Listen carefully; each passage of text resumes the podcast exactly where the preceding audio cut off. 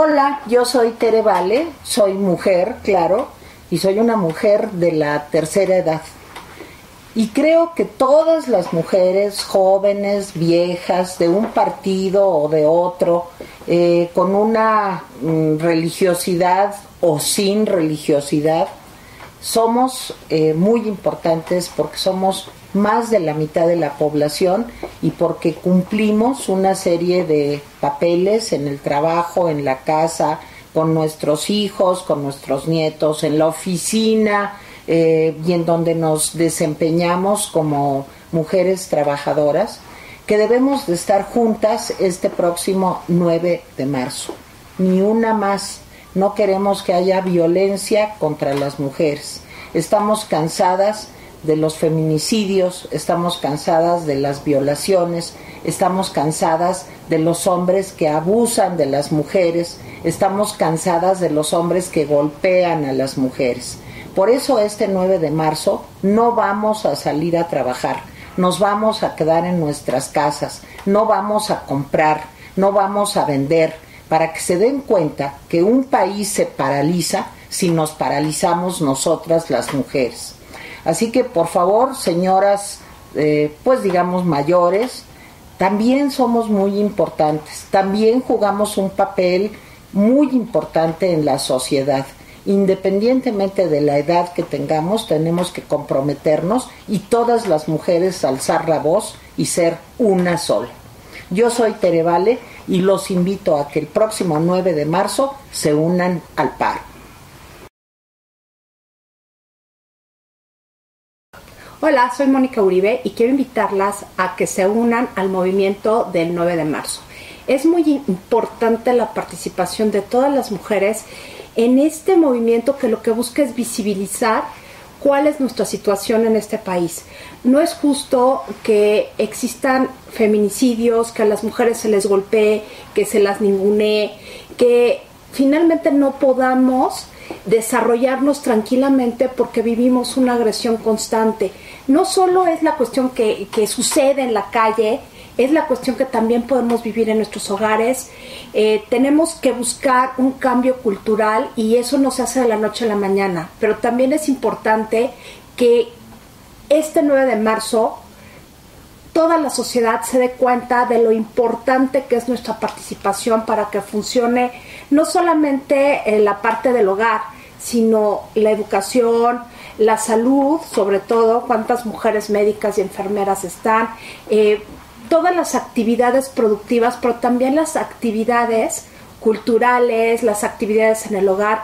Finalmente somos más de la mitad de la población en todo el mundo y creo que en siglos apenas nos estamos dando nuestro lugar y estamos conscientes de lo que valemos y lo que podemos aportar para el desarrollo de la humanidad. Por favor, participen. No se trata de partidos, no se trata de iglesias, no se trata de pedir algo más allá de lo que nos compete.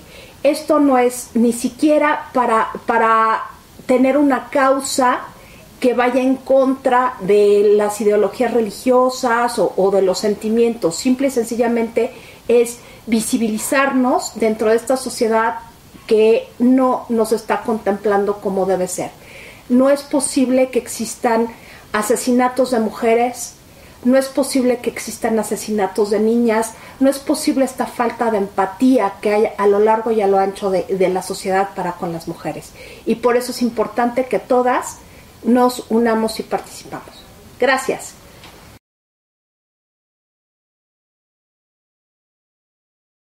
Yo soy Tere Vale y el día de hoy estoy muy contenta porque finalmente convencí a dos mujeres que son muy importantes en mi vida, que es Tania y Fabiola, porque trabajamos aquí en mi casa, pues para que vengan a solidarizarse con todas las mujeres.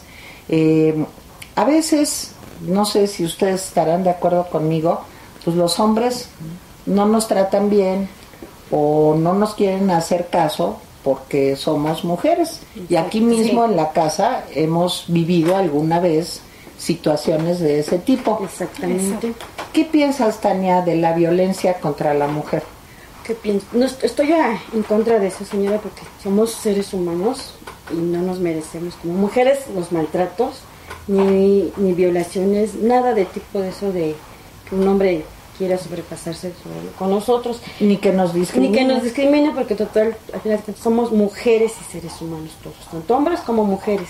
¿Y tú tienes una hija? Tengo una hija, claro, que tampoco me gustaría que, bueno, que le hicieran algo, que la tocaran. Por eso, este... ¿Estamos aquí? Estamos aquí, defendiendo los derechos de todas las mujeres. Así es. ¿Y tú, Fabiola? Igual se me hace que debemos, merecemos un trato justo, respeto y, pues sí, ¿no? Que nuestra voz como mujeres también valga y no necesitemos precisamente un hombre para poder, este, o sea, que nuestra palabra valga, sino simplemente porque somos mujeres merecemos respeto. Así es. Sí. Y pues sí estoy en contra de la violencia y todo eso porque no no porque alguna mujer vista a lo mejor con alguna ropa sexy o algo así no tiene derecho a ser este pues tratada mal o, a abusar como de ella. símbolo sexual nada más. Sí, a eso estoy. Oigan, pues yo les agradezco mucho que estemos invitando aquí las tres juntas a este 9 de marzo a no ser cómplices de la violencia contra las mujeres. Nos oponemos a la violencia contra las mujeres, contra las niñas, contra las adolescentes. Como decía Tania y Fabiola, no nos merecemos ni por cómo nos vestimos, que nos falten al respeto, a menos que nosotros queramos que nos falten al respeto. Y no es no. Es no, exactamente. Bueno, pues ya les presenté a Fabiola, a Tania. Son mis compañeras, mis cómplices, y son mis amigas y trabajamos aquí juntas y sin ellas, pues de veras que mi vida sería muy complicada. De veras se los agradezco mucho, Tania. Gracias, Fabiola. gracias a usted porque siempre ha sido una persona muy respetuosa es cierto, con nosotros. Soy linda. Adiós. Hasta luego. Gracias.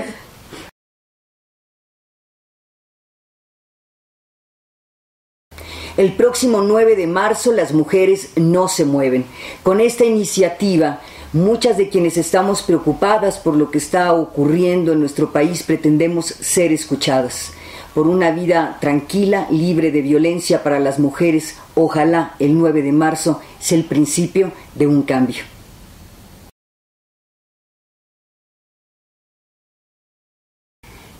Me han pedido que diga yo algo sobre el día 9, que ninguna mujer se habrá de mover. Y lo primero que tengo que decir es que no me asombra para nada que este movimiento haya concitado tantas voluntades y tantas personas y que se haya hecho parte de una preocupación social.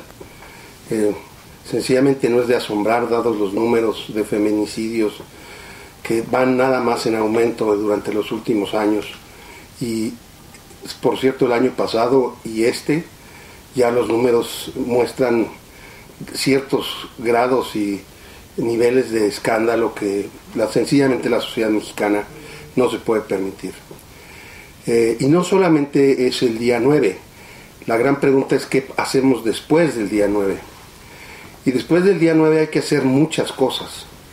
Hay que comenzar en casa a infundir en nuestros hijos y en nuestras hijas un respeto mutuo y un la capacidad para enfrentar y para hacer valer los derechos y las eh, justas eh, reclamaciones que hacen las mujeres eh, respecto no solo de feminicidios, sino de una serie de otros eventos a los que se ven sometidas permanentemente, el acoso en el trabajo, el acoso en la calle, el acoso este, en reuniones, el acoso en centros de diversión, este, los problemas que hemos visto este fin de semana generados por jóvenes que no pueden tomarse en serio el problema y comienzan a, acosar mujeres y eso genera una bronca eh, y golpes en, en, una discoteca, en fin.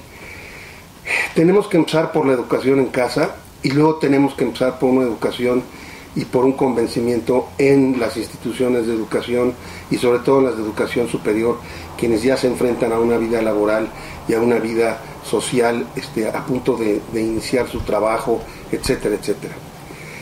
Hay otro lugar en donde yo creo que hay que hacer esto con mucha, con mucho esfuerzo, y es en, los ámbitos de los gobiernos municipales, estatales y federales, y federal, perdón. Y este, hay ahí un ámbito importante porque son los funcionarios públicos, los maestros y maestras, los, eh, las personas de intendencia, los, las, las personas que se dedican a la administración, son los encargados y los, y los que deberían ser el primer ejemplo para hacer que esto perdure y se convierta no solamente en movimiento de un día o celebratorio o sencillamente que haga notar el problema, sino que necesitamos que esto se vuelva una actitud cotidiana.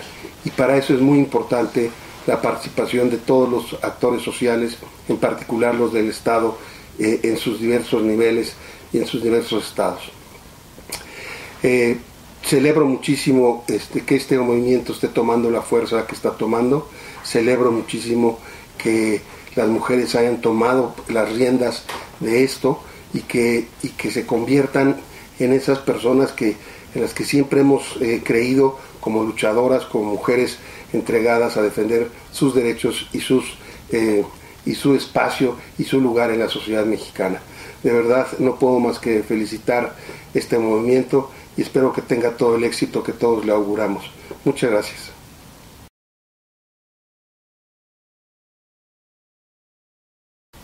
Hola, hemos escuchado mucho acerca de este infame y famoso paro nacional del 9 de marzo ha sido motivo de peleas públicas, familiares, ha sido trending topic en Twitter.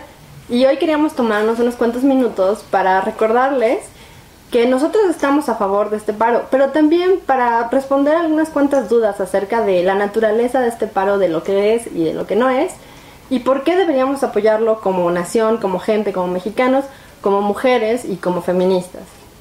Bien, este paro nacional es en favor de las mujeres, no solamente de los feminicidios, para evitar los feminicidios, sino también para esa violencia bastante más sutil que viven las mujeres todos los días, como ir en el transporte público y ser acosadas, como ser golpeadas por sus parejas, abusadas psicológicamente, como que nos paguen menos, como que nuestro trabajo en el hogar sea subestimado y sea no pagado. Y por supuesto por la seguridad de nuestras niñas, como Fátima, que sí es una, es una víctima y es una persona y se llamaba Fátima.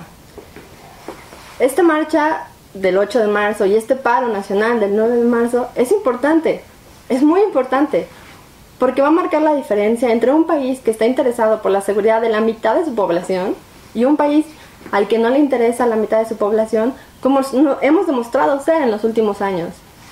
Sí, las muertes han, han aumentado durante el gobierno de López Obrador, pero las muertes estaban ahí desde hace mucho tiempo. Ahora, ¿qué no es este paro? Este paro no es una crítica masiva contra todos los hombres. Este paro no es para decirles a los hombres que todos son malos. Este paro no es para recordarle a los niños menores de edad o de cualquier otro tipo que son malos y que todas las mujeres son buenas. Eso es una, eso es una simplicidad terrible.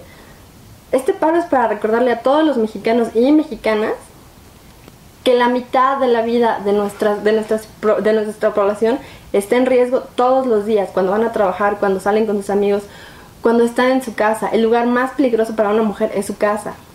Eso es importante, porque quiere decir que cuando nosotros nos vamos a casa, no nos alejamos de la inseguridad de las calles, sino que nos vamos hacia la inseguridad de nuestra casa, a manos de nuestra propia familia. Y la gente nos pregunta, y a mí me han preguntado varias veces estos últimos días, ¿y después qué? ¿Qué viene después de la marcha?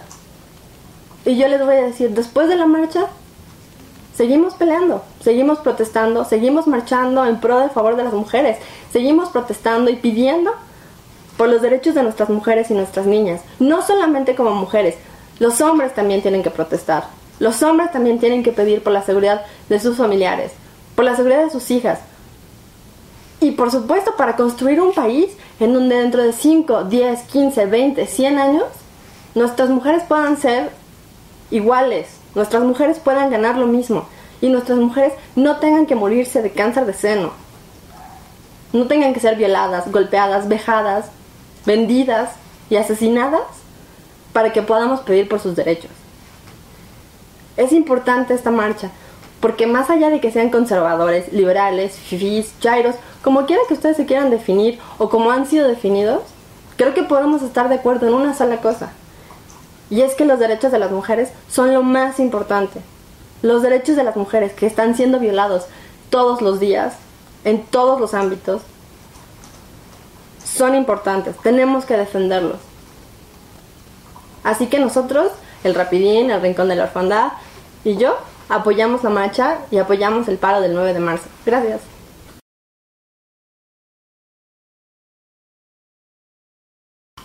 Hola, soy Jaime Guerrero, aquí en el Rapidín.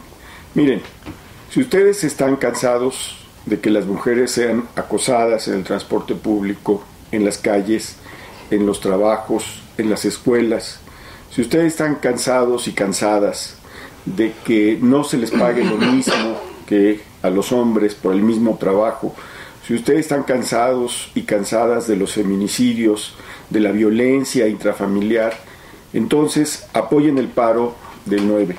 ¿Por qué? Porque este paro, mientras más grande sea, nos va a recordar las obligaciones que todos tenemos, todos y todas tenemos con las mujeres. Uno, en la obligación del Estado mexicano que no ha cometido y que el presidente, en lugar de decir, oigan, de veras vamos a tomar medidas, sigue pensando que es un complot en su contra. ¿sí? No hay que olvidar tampoco que sectores de la sociedad que normalmente no les ha importado la suerte de las mujeres ahora están participando. Qué bueno que están participando. La lucha, me queda claro, la van a encabezar las mujeres, son vanguardia en este país, qué bueno que son vanguardias. A nosotros nos toca apoyarlas, apoyarlas hasta lo último, marchar con ellas, sí, y decir, tenemos que cambiar este país para que este país no sea el lugar en donde las mujeres corren más peligro. Entonces, el 8 la marcha y el 9, sí, el paro nacional de mujeres.